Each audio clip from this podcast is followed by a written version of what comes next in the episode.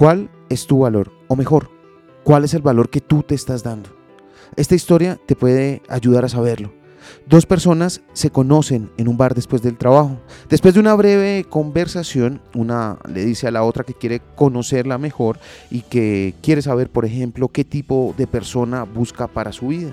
A lo que la otra persona le dice, yo soy una persona moderna y quisiera pedirle a otra persona cosas que yo no puedo.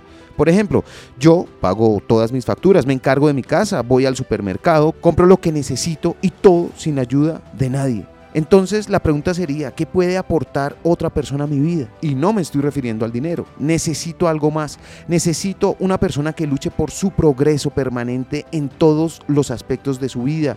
Busco a alguien que luche por su desarrollo intelectual, necesito intercambiar ideas con alguien que me estimule mentalmente y con quien pueda conversar y reír hasta la vejez. No quiero tratar con personas simples y sin ambiciones, sino con alguien que me empuje a seguir preparándome. Asimismo, necesito una persona sensible, que me comprenda, pero lo suficientemente fuerte para darme ánimos y no dejarme de caer.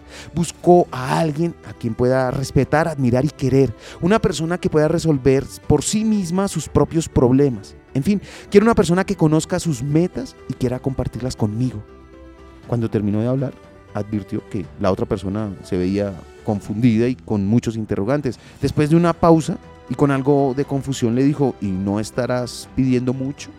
A lo que la otra persona le contesta, sin ninguna vacilación, sí, porque yo valgo mucho. Y eso es lo que tengo disposición de brindar. ¿Puedes adivinar quién era el hombre y quién es la mujer? Porque no es una cuestión de género, es una cuestión de valor, del valor que tú te estás brindando. Lo aprendí en la vida, está en los libros. Soy Lewis arroba libro al aire en Instagram.